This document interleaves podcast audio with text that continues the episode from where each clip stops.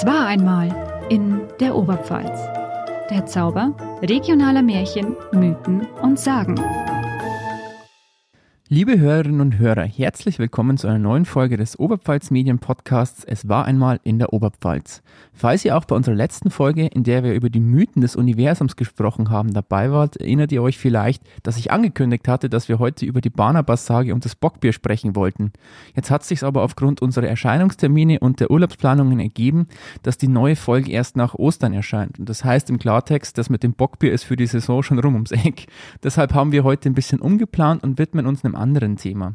Die Bockbierfolge ist aber nur aufgeschoben und nicht aufgehoben. Wir holen sie nach, sobald die Bockbier-Saison wieder losgeht, die ja Gott sei Dank bei uns in Oberpfalz doch relativ lange ist und auch relativ ausschweifend zelebriert wird.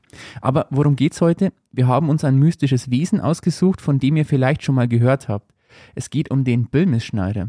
Das ist eine Art Dämon, die insbesondere in der landwirtschaftlich geprägten Oberpfalz im 19. Jahrhundert eine wichtige Rolle gespielt hat, weil er dafür verantwortlich sein soll, dass die Ernte, die ja auch für das Überleben im Winter essentiell war, schlecht ausfällt.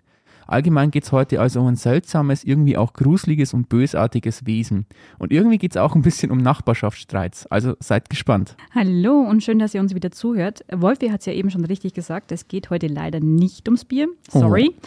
Aber wir bleiben immerhin bei den ersten beiden Anfangsbuchstaben vom Thema her. Deswegen geht es eben heute um eines der bekanntesten dämonischen Wesen bei uns in der Oberpfalz, den Bimmelschneider. Der ist ja tatsächlich eigentlich überall bei uns in der Region bekannt warum das eigentlich so ist, was sich eigentlich hinter dem Korngeist verbirgt und welche Geschichten es über ihn gibt, wollen wir euch eben in unserer 19. Episode vorstellen. Zuvor gibt es aber noch eine kleine Feedbackrunde. Und da hat Wolfi was vorbereitet. Erzähl doch mal, was wir da so bekommen haben. Ja, uns hat diesmal auch wieder ein sehr liebes Feedback erreicht, das ich kurz mitteilen möchte, weil es uns beide wirklich sehr freut. Karin aus Sinzing im Landkreis Regensburg hat uns Folgendes geschrieben. Lieber Wolfe, liebe Lucia, ich wollte euch nur mal sagen, dass ich mir voll gern euren Podcast Es war einmal in der Oberpfalz anhöre.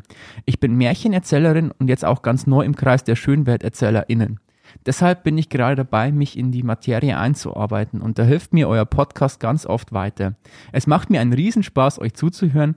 Ich freue mich auf weitere Folgen. Liebe Karin, vielen Dank für deine lieben Worte. Und wenn ihr da draußen auch mal Kontakt mit uns aufnehmen wollt, dann schreibt uns einfach eine Mail an es war einmal.onetz.de oder über die sozialen Medien. Ihr findet uns auf Instagram unter es war einmal unterstrich Oberpfalz und auf Facebook unter es war einmal in der Oberpfalz. So, ich würde aber sagen, wir haben jetzt genug gefeedbackt. Lucia, lass uns anfangen und über den Böhmischneider reden. Wer oder was ist denn der Böhmischneider überhaupt? Gute Frage. Also ich fange jetzt einfach Danke. mal an. Bitteschön. Gut, ich fange nochmal neu an.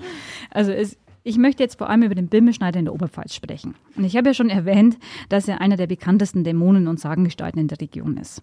Man hat ja schon irgendwie oft davon gehört, aber ich muss jetzt selber auch zugeben, ich konnte mir jetzt nicht wirklich was darunter vorstellen. Ich hatte jetzt auch kein richtiges Bild vor Augen. Ja. Und das ist jetzt auch ja keine Sagengestalt, die man jetzt so aus anderen Serien oder Filmen kennt. Also das ist irgendwie noch nicht wirklich adaptiert worden.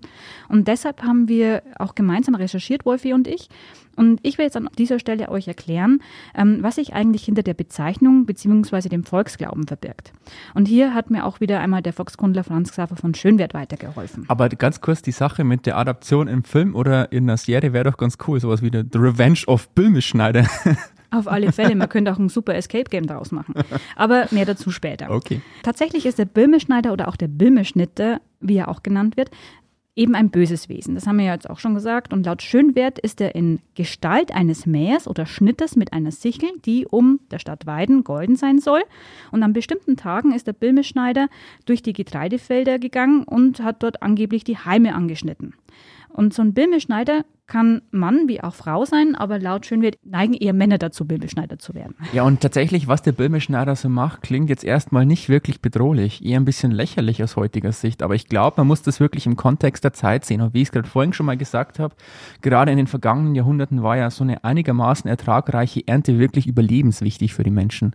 Ja, so lächerlich ist er tatsächlich nicht, ja. aber dazu auch mehr jetzt später.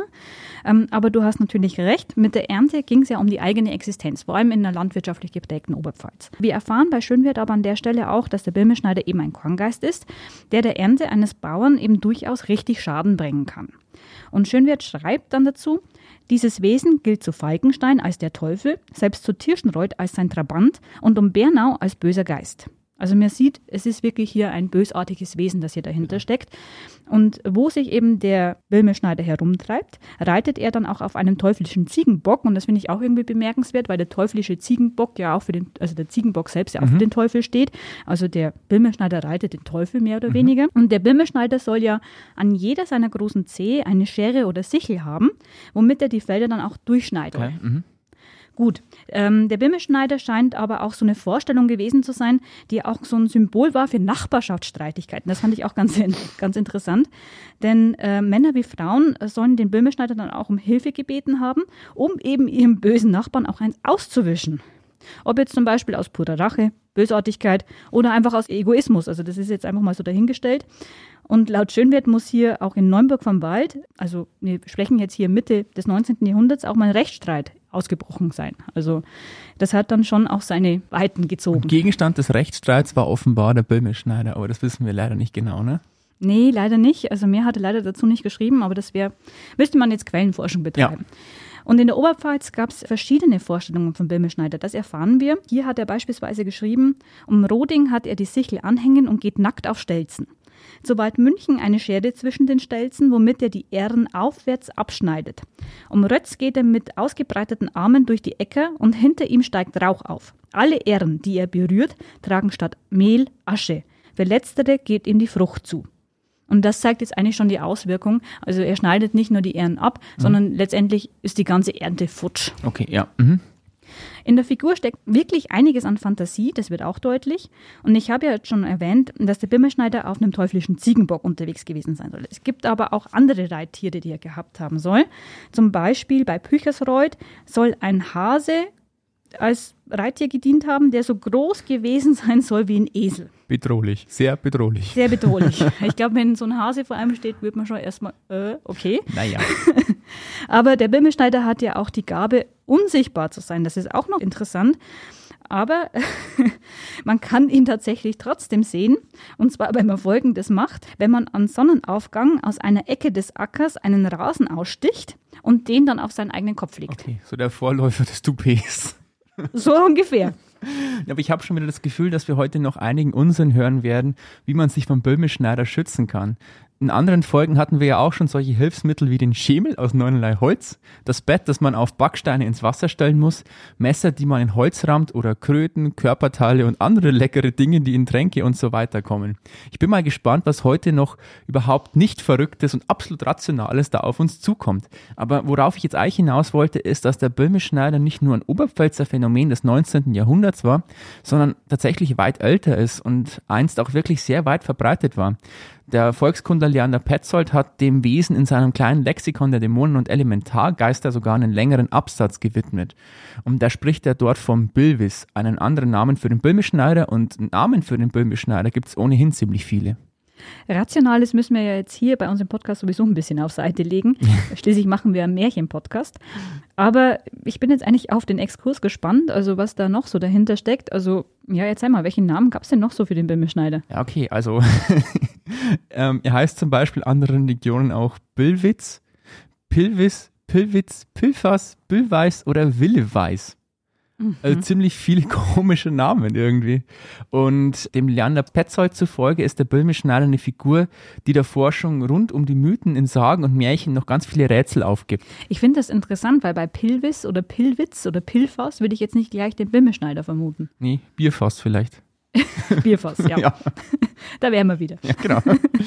Ja, aber warum das so eine komische, rätselhafte Figur ist, liegt auch daran, das hast ja du auch schon gerade angeschnitten, dass die Figur seit dem Mittelalter mehrere Wandlungen durchgemacht hat und ganz, ganz unterschiedlich gedeutet wurde und auch ganz unterschiedlich beschrieben wurde. Zum Beispiel Wolfram von Eschenbach schon 1220 vom Böllwitz gesprochen und ihn als einen bösen Dämon charakterisiert. Ähm, Im 14. Jahrhundert dann wird er mit Hexen gleichgesetzt und in einer späteren Phase schreibt der Petzold dazu, Schließlich wird der die Bölwis in Menschengestalt diabolisiert, wird als eine Verwandlungsgestalt des Teufels zur Hexe und zum Zauberer. Es ist ja eigentlich auch was, was ja so derzeit auch normal war. Als wir letztes Jahr über die Hexen gesprochen mhm. haben, hat man ja auch gemerkt, dass gerade so der, zu der Zeit ja auch die Hexen immer mehr diabolisiert worden sind. Genau. Und so wird es ja den Dämonen Gestalten auch ergangen sein. Genau, vor allem die Hexen haben zu dieser Zeit ja auch tatsächlich menschliche Gestalt angenommen. Also sie, sie wurden anthropomorphisiert sozusagen. Mhm. Mhm. Aber das ist jetzt eigentlich noch nicht, was ich jetzt gerade gesagt habe, ist noch nicht die Form des Korngeists, die wir beim Schönwert gesehen haben. Und diese Wandlung beginnt Petzold zufolge erst im 16. Jahrhundert. Da kommt er zunächst noch als Reichtum bringender Korngeist im Nordosten Deutschlands vor. Also genau das Gegenteil von dem, was wir gehört haben. Ähm, aber gleichzeitig ist es auch so, dass er sich im Raum Bayern und in Thüringen als schadenbringender Korngeist etabliert haben soll. Und da heißt es beim Petzold, zugleich kennt ihn der bayerisch-thüringische Raum als schädigenden Korndämon, den Bilbeschnitte, dem die bisweilen in den Kornfeldern streifenförmig umgelegten Halmreihen zugeschrieben werden. Und das heißt, der Böhmischneider kann also so gut wie eigentlich alles sein, kann verschiedene Formen und Eigenschaften annehmen. Und der Petzold ordnet die Figur wissenschaftlich auch so ein, der Pilvis ist eines der eigenartigsten und geheimnisvollsten Wesen unter den Glaubengestalten der Volksüberlieferung, dessen variierende Gestalt typisch für eine bäuerliche Kultur ist, die damit einer Naturerscheinung, den unteilvoll umgelegten Zeilen im reifen Korn, eine mythische Deutung gibt. Also das, was ich gerade vorhin auch schon gesagt habe. Jetzt bin ich auch mal gespannt, wie sich ein waschechter Oberpfälzer Bauer vor dem Böhmischneider schützen kann. Erzähl mal, welche, sagen wir, naja, fantasievollen Mittel hat denn der Schönwert da so zu Papier gebracht? Einiges. Aber du hast ja gerade schon mal den Schemel aus neunerlei Holz angesprochen. Und der kommt auch wieder vor? Der kommt auch wieder vor, Sehr tatsächlich. Gut. Also im, der Schimbert hat ja dem Bimmelschneider ein ganzes Kapitel auch gewidmet. Und da steht unter anderem drin, wer in der Christmette auf dem Schemel aus neunerlei Holz kniet, sieht alle Böhmischneider in seinem Ort mit Ehren in der Hand. Okay. Also das ist quasi wirklich das Gadget der Zeit. Sehr gut. Wer den Bimmelschneider beschreit, das gilt es auch zu beachten, aber das hatten wir jetzt auch schon öfters, der muss natürlich sterben. Sollte man ja. also wirklich unterlassen und beschreien bedeutet ja immer, dass man letztendlich den Dämon oder die Hexe bei ihrem Namen nennt. Das hatten wir auch, wie gesagt, bei den Hexen und bei der Trut schon mal. Ja. Das ist jetzt nichts Neues. Genau, aber mich würde jetzt trotzdem mal interessieren, du hast gerade gesagt, das Gadget der Zeit ist der Schemel aus neunerlei Holz. Mhm. Mich würde interessieren, ob damals in jedem Haushalt so ein Schemel aus neunerlei Holz drum stand. Also so ein bisschen wie heute jeder einen Staubsauger hat oder einen Fernseher hat. Und auch ob es gang und gäbe war, dass man, dass dann jeder, so wie einen Campingstuhl, den Schemel aus neunerlei Holz mit in die Kirche geschleppt hat nach dem Motto, Hans, geh mal in die Kirche, vergiss für deinen Schemel nicht. Und das mit dem Schrein oder Beschreien, was du gesagt hast, das war mhm. ja, haben wir jetzt schon öfter gehört, tatsächlich noch nie eine gute Idee.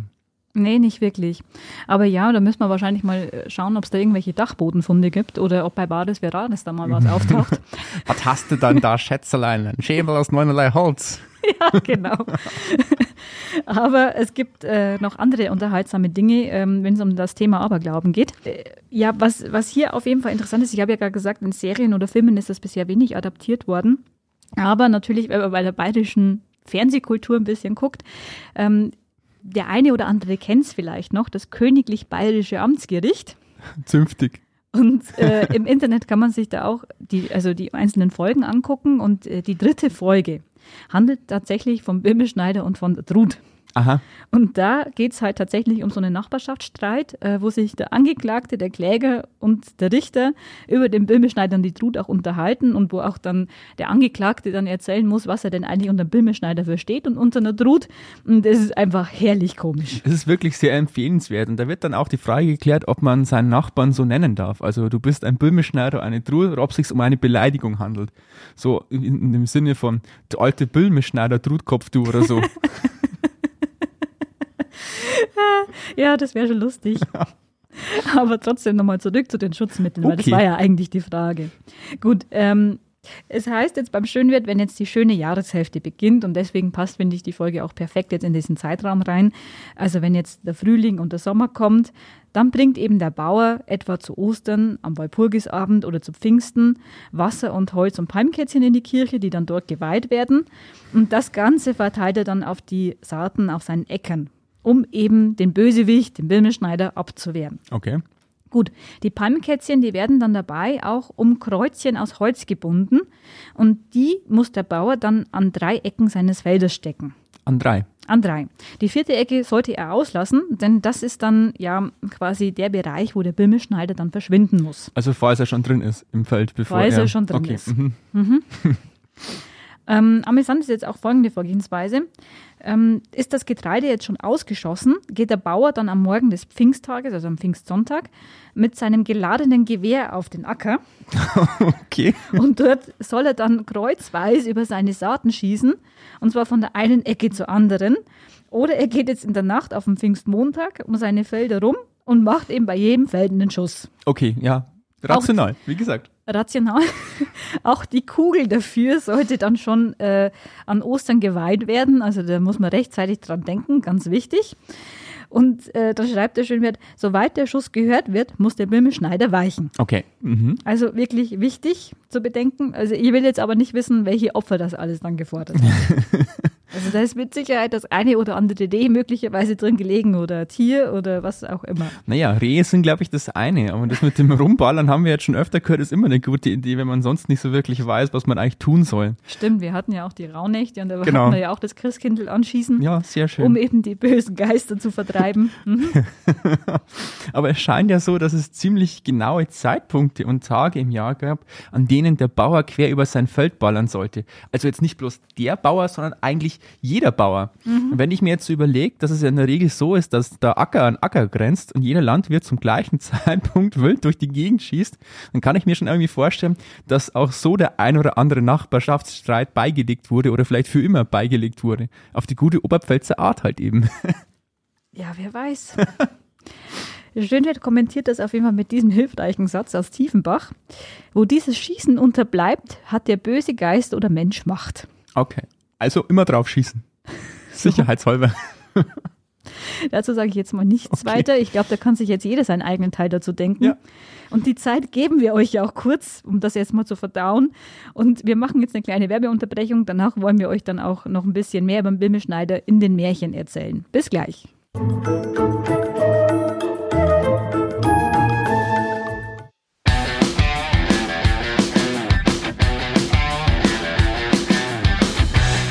Sachlich und persönlich, ernste Themen, lustige Sprüche. Oberpfalz-Medien Platzhirsch Frank Werner kommentiert in seiner wöchentlichen Videokolumne Werners Woche die Dinge, die die Welt, die Oberpfalz, aber auch Werner selbst in den vergangenen sieben Tagen bewegt haben. Authentisch, ehrlich und locker. Mal kämpft Werner mit der Grundsteuererklärung, mal kommentiert er das Faschingstreiben in der Oberpfalz und erklärt, was er davon hält. Wenn ihr euch dafür interessiert, die verschiedensten Themen mal auf neue und ungewöhnliche Art schnell und ohne viel Blabla eingeordnet zu bekommen, dann ist Werners Woche genau das Richtige für euch. Die Kolumne erscheint jeden Donnerstag unter www.onetz.de slash Themen slash Werners Woche und ist frei zugänglich. Also die Kolumne dauert in der Regel zwischen 5 und 7 Minuten. Schaut einfach mal rein. Frank Werner und sein Partner Christian Gold enttäuschen euch bestimmt nicht.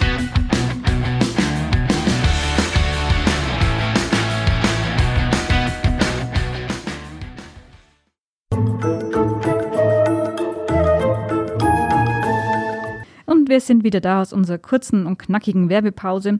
Dafür gibt es jetzt wieder ein paar märchenhafte Geschichten von uns. Und zwar auch mit Oberpfälzer Wendung und das eine oder andere Oberpfälzer Happy End. Da freue ich mich schon drauf. Ja, aber jetzt mal die Wendung. Ähm, ich habe hier eine Geschichte gefunden, die Erika Eichenseher in ihrem Buch äh, Prinz Rostzwiffel und andere Märchen veröffentlicht hat. Und da hat sie einer Geschichte den Titel gegeben, Geht, bring einen Bohrer. Okay, das klingt schon mal wirklich sehr vielversprechend. Ja, äh, ich fand auch den Titel wirklich sehr interessant und das hat meine Neugierde geweckt, sagen wir es mal so. Das Märchen greift auf jeden Fall das Motiv des Nachbarschaftsstreits auf, das wir jetzt schon öfters erwähnt haben. Und das Märchen beginnt mit einem Bauern, der schon lange seinen Nachbarn verdächtigt hat, dass er ein Birmelschneider sein könnte.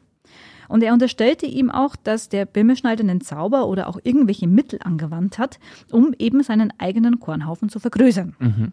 Gut, aber jetzt muss man ja das irgendwie beweisen. Und deshalb hat der Bauer eben bewusst an den schönen Ostertagen keine Mittel angewandt, also zum Beispiel keine Palmkreuze gesteckt oder jetzt Weihwasser über seine Saaten gegossen, um sich vor dem Bimmelschneider zu schützen.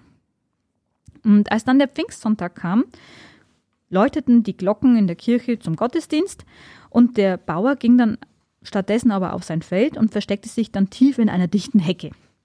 Und als jetzt in der Kirche das Zeichen für das Morgengebet gegeben wurde, also Zeitlich wird man es vielleicht abschätzen können, ich weiß es nicht, weil der Bauer selbst hat es ja jetzt eigentlich eher nicht feststellen können. Der hat, ist eigentlich eher in seiner Hecke gehockt.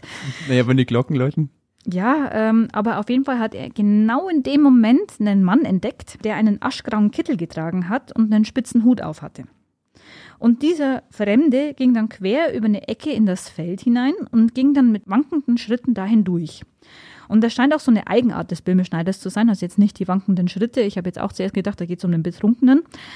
Aber so war es nicht. Also der Böhmeschneider geht halt besonders gern über die Ecken in die Felder rein. So ein Spleen. Mhm. Sozusagen.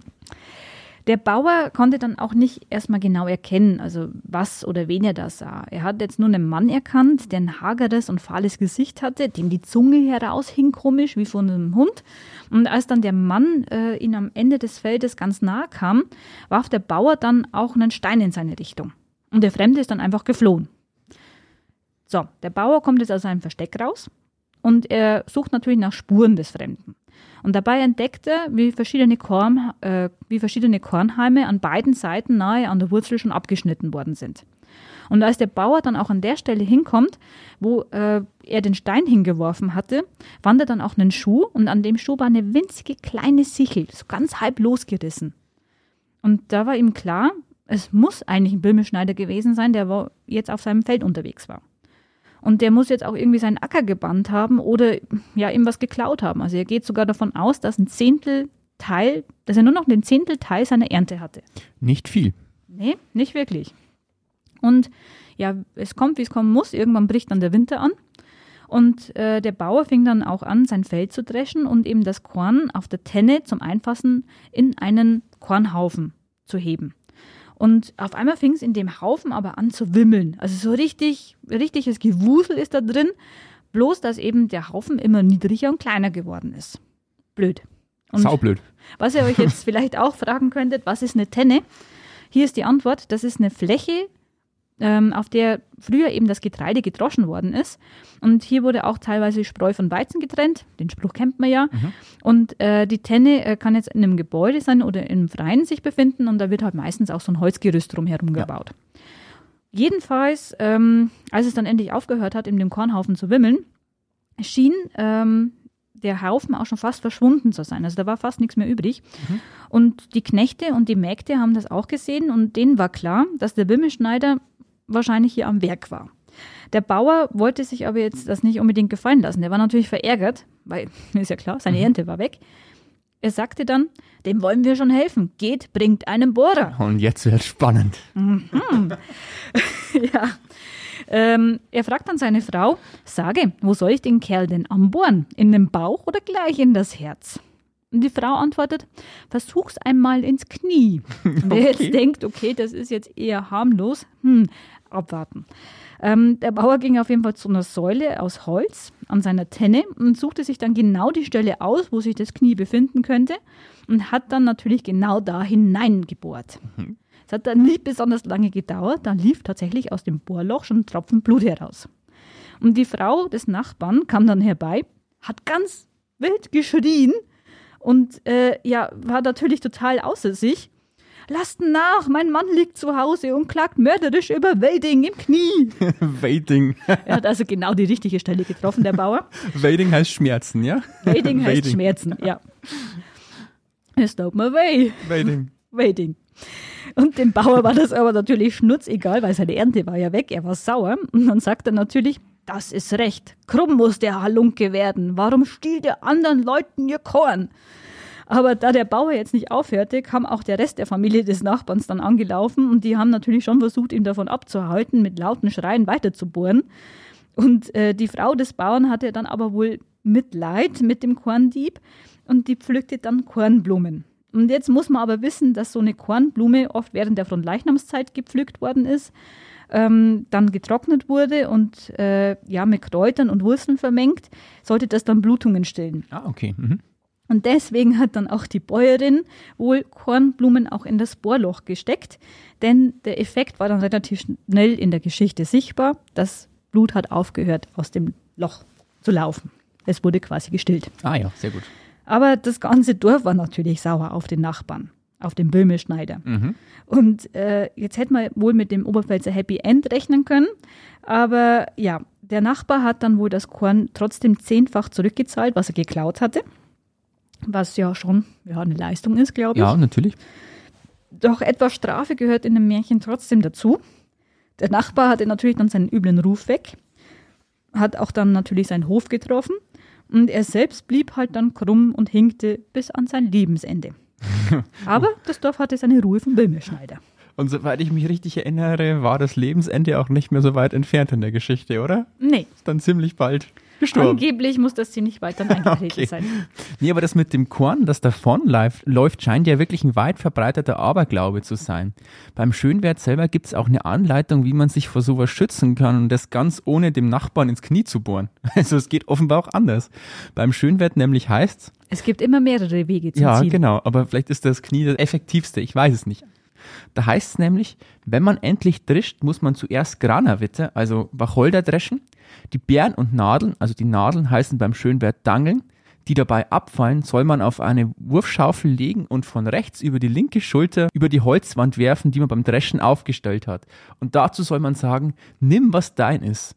Das soll den Nutzen haben, dass die Körner, die, über die der Böhmeschneider zuvor geritten ist, nicht weglaufen können, weil er schon der Wacholderbeeren und die Nadeln bekommen hat. Ah ja. Gut, es gibt immer mehrere Wege, die irgendwie zum Ziel führen.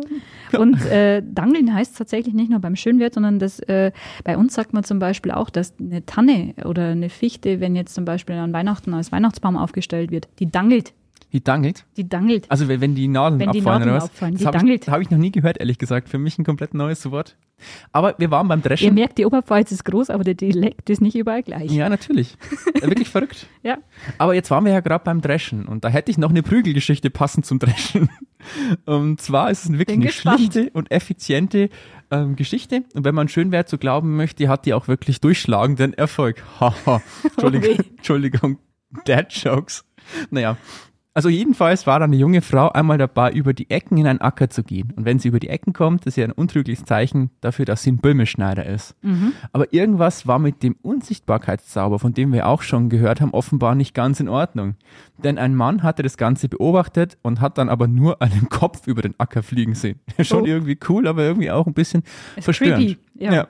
Und beim Schönwert heißt es, also hier Zitat, er erkannte die Nachbarin mit der Sichel. Aha, das sieht man jetzt auch nicht alle Tage, ne? Ja, und die Nachbarin oder zumindest der Kopf der Nachbarin hat den Mann gebeten, sie nicht zu verraten. Der hielt sich aber nicht dran und hat dem Ackerbesitzer davon erzählt. Das heißt, alle wussten eigentlich schon Bescheid, wer der Böhmischneider ist oder wer die Böhmischneiderin ist. Mhm. Und in der Geschichte heißt es dann weiter, derselbe Mann ging wieder einmal von der Arbeit heim. Es war ein Sonntag, weil er die Nacht vorher bei der Arbeit zugebracht hatte. Also ein sehr fleißiger Mann. Aha. Jedenfalls sah er da wieder einen Kopf über des Nachbarn Acker ähm, herumfliegen und auf sich zukommen. Und die simple, die ja, die simple, aber einfache Lösung des Problems, und hier Zitat, schnell setzt er sich nieder und wirklich kommt die junge Frau, welche er nun so viel schlägt, dass sie fast das Heimgehen vergessen hätte. Das ist das Ende der Geschichte. Der Böhmerschneider ist offenbar nicht mehr aufgetaucht und die wunderbare Geschichte stammt aus Muschenried im Landkreis Schwandorf. Yay. Das ist doch herzallerliebst. Bisschen gefotzt und alles gut. Ja. Ich habe aber auch noch eine Geschichte mitgebracht. Und zwar, ähm, die Erika Eichensee hat in ihrem Buch, das ich ja eben gerade schon erwähnt habe, auch eine Geschichte aus Wondrep gesammelt. Äh, Wondrep bei Berner aus dem Landkreis Tirschenreuth. Und die handelt über Protagonisten oder über Protagonisten, mhm. die zugleich Nachbarn und Verwandte sind. Eine explosive Mischung. Ja, auf alle Fälle. Und der Titel der Geschichte heißt Der Arme und der Reiche, auch wieder von Erika Eichenseher. Und äh, darin spielen eben zwei Brüder eine Rolle. Und der eine davon ist eben reich und der andere arm. So erklärt sich eben auch der Titel. Ich wollte gerade sagen, das hätte ich jetzt überhaupt nicht verstanden, wenn du es nicht erklärt hättest. Ja. Und der arme der beiden, also der ärmere der beiden, der ging dann eben zu seinem reichen Bruder, um ihm halt um zwei Metzen Korn zu bitten. Und wir haben jetzt mal nachgeschaut, weil wir jetzt auch nicht, also Wolfi und ich, wir wussten jetzt auch nicht richtig, wie man zwei Metzen bewerten muss und was jetzt eigentlich zwei Metzen sind.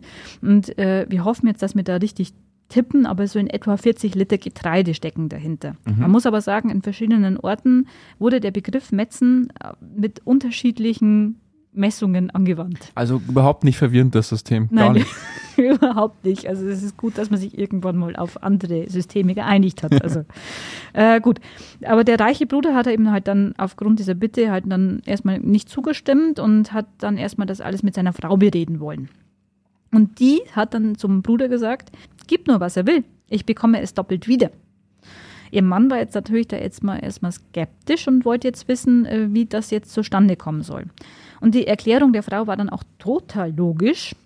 Wenn dein Bruder im Sommer auf dem Feld arbeitet, so mache ich mich zu einer Kröte und nehme nur drei Ähren von seinem Korn, dann habe ich schon einen großen Teil davon. Wenn er seinen Dünger ausfährt, da bin ich vor dem Wagen und nehme nur drei Bröcklein davon. Darum hat dein Bruder nichts. Der Loser. ich finde das ganz schön gemein. Ja. Ähm, aber die alte scheint jetzt auch nicht unbedingt die hellste Kerze auf der Torte zu sein, denn sie verrät dann nämlich ziemlich schamlos. Wenn dies dein Bruder wüsste, so dürfte er nur mit der Hacke dreimal vorn auf die Deichsel schlagen, so würde er mich töten. Käme ich zwischen die Räder, so würde er mir die Füße abschlagen. Gut, was jetzt die Frau nicht wusste, ist natürlich, dass der Bruder von ihrem Mann immer noch draußen gestanden ist und eben auf die Antwort gewartet hat, die er ja sich erhoffte und alles mitgehört hat. Und als er dann tatsächlich am Morgen dann seinen Wagen anspannt, hat er wirklich eine Kröte vor seinem Gefährt gesehen. Und da hat ihn natürlich die Wut gepackt, verständlicherweise. Und dann nimmt er eben die Hacke und schlägt eben dreimal auf die Deichsel. Okay. Also mich wundert es ja eher trotzdem, warum er nicht gleich auf die Kröte eingeschlagen hat. Aber naja, ähm, war wohl trotz allem sehr effektiv, denn als er das nämlich gemacht hat, hat er im Nachbarshaus von seinem Bruder auf einmal so ein Jammern und Lärmen gehört. Und irgendwann hieß es dann, dass die Nachbarin wohl der Schlag getroffen hätte und sie wurde tot in ihrem Bett gefunden. Ja, wieder mal eine sehr schöne Geschichte. Ende gut, alles gut, alle sind glücklich und eine ist tot. Aber so. eine Geschichte hätte ich auch noch. Die ist so ähnlich und die heißt Der Hirt und der Geistbock. Mhm. Da heißt also das auch der Titel verrät das eigentlich schon, ähm, dass es mal einen Hirten gab, dessen Sohn so unglaublich reich wurde, dass sich eigentlich keiner mehr so recht erklären konnte, wie er das eigentlich geschafft hat. Der Sohn kaufte sich einen Bauernhof und stellte viele, viele Dienstboten an. Und der Sohn wurde immer noch reicher und reicher und kaufte sich schließlich noch drei Höfe und seine Dienstboten, die mussten Tag und Nacht schuften. Mhm. Interessant ist aber, dass eines Tages, also es war der Pfingstsamstag, der Herr zu seinen Knechten kam und ihnen sagte, dass sie am Sonntag ausnahmsweise mal länger schlafen dürfen und nicht gleich mit Tagesanbruch mit ihrer Arbeit beginnen müssen. Das kam dem Knecht ziemlich komisch vor, weil sonst musste er ja auch mal lochen bis zum geht nicht mehr und zuvor durfte er auch noch nie irgendwie ausschlafen oder so. Und er wollte wissen, was es damit auf sich hat und versteckte sich in einem Winkel unter dem Schuppen. Da kam der Bauer auf einmal auf einem Gorsbock geritten also am Geißbock. ähm, er hatte Sicheln an den Füßen, das heißt, er war der Bilmeschneider, ähm, war also nur so reich, weil er von den anderen das ganze Korn gestohlen hatte. Und nach der Beobachtung des Knechts sprach sich die ganze Sache relativ schnell im ganzen Dorf rum. Ihr wisst ja, man redet ja nicht, man sagt ja bloß. Und die Nachbarn waren, wie man sich vorstellen kann, erstmal ziemlich angefressen. Und Nachvollziehbar. Hier, ja, genau. Und hier ähnelt die Geschichte eben auch der, die du gerade vorhin erzählt hast, Lucia. Mhm. Denn auch hier kommen Kröten vor. Kröten auch ein Anzeichen für den Böhmischneider offenbar. Mhm. Denn auf den Höfen des reichen Bauern tummelten sich die Tiere immer relativ zahlreich. Wenn man sich jetzt mal genauer überlegt, eigentlich ein ziemlich krasser Angriffspunkt ist eigentlich nicht gerade wirklich sicher für jemanden, der ein Böhmischneider ist. Eines Tages jedenfalls spießte ein Knecht eine Kröte mit einer Gabel auf und hängte sie in den Schlot, also in den Kamin. Und ob er wirklich einen Plan hatte oder eigentlich nur eine kranke Fantasie damit befriedigen wollte, das erfahren wir in der Geschichte leider nicht. Das ist aber auch ganz egal, welche Beweggründe der Knecht hatte. Damit hatte er nämlich den Böhmischneider erwischt. Aha. Aus den Augen, aus den Sinn war es aber so, dass der Knecht recht schnell vergessen hat, dass er da komischerweise eine Kröte in den Kamin gehängt hat und nach ein paar Tagen hörte er Schreien und Weinen aus dem Bauernhaus und die Kinder des Bauern waren völlig aufgelöst und schrien, unser Vater stirbt. Und ein Nachbar wollte dann wissen, was denn mit dem Bauern los sei. Und die Kinder erklärten, dass es an der großen See angefangen hatte und der Vater nach und nach ganz zur Leiche wurde. Und als sich dann irgendjemand doch irgendwann mal wieder an die Kröte im Schlot erinnerte, ähm, guckte die Person nach und musste feststellen, dass sich die Kröte aufgelöst hatte. Also Ende gut, alles gut. Die Kröte im Schlot. Die Kröte im Schlot. Schlot ist auch so ein schönes Wort. Ja, aber die, das gibt es bei uns auch. Schlot, ja. Ähm, aber ja, so gehört sich das auch für ein Oberpfälzer Happy End. Äh, irgendwer muss dran glauben und irgendwer ist dann trotzdem ganz glücklich damit. Ja. Äh, so hat man zumindest das Gefühl. Also, wir haben ja schon eine verrückte Märchenwelt in der Oberpfalz. Langweilig wird es uns da auf jeden Fall nicht. Ja, vor allem ist die Märchenwelt nicht recht zimperlich. Nee. Der Böse stirbt, fertig. Ja, allerdings. Also, sie ist schon ziemlich radikal teilweise in den Handlungen. Aber das hilft uns jetzt alles nicht weiter. Wir sind jetzt eigentlich tatsächlich schon wieder am Abschluss unserer 19. Episode. Mhm. Und wer jetzt eins dazu zählt, kommt schnell drauf, dass wir dann das nächste Mal schon äh, bei unserem kleinen Folgenjubiläum wieder sind. Mhm. Dann kommt nämlich unsere 20. Folge. Aber bevor ich jetzt zu viel verrate, sage ich nur eins. Es wird bärig und ähm, es gibt was, also wir feiern ja unser 20. Folgenjubiläum, also wird es auch feierlich mhm. in einer gewissen Art und Weise. Es wird bärig und bierig auf eine andere Art. Ja, ganz genau. Soweit, so von uns. Und ich würde sagen, bis dahin, bis in den Mai. Macht's gut und Tschüss. bis bald. Ciao.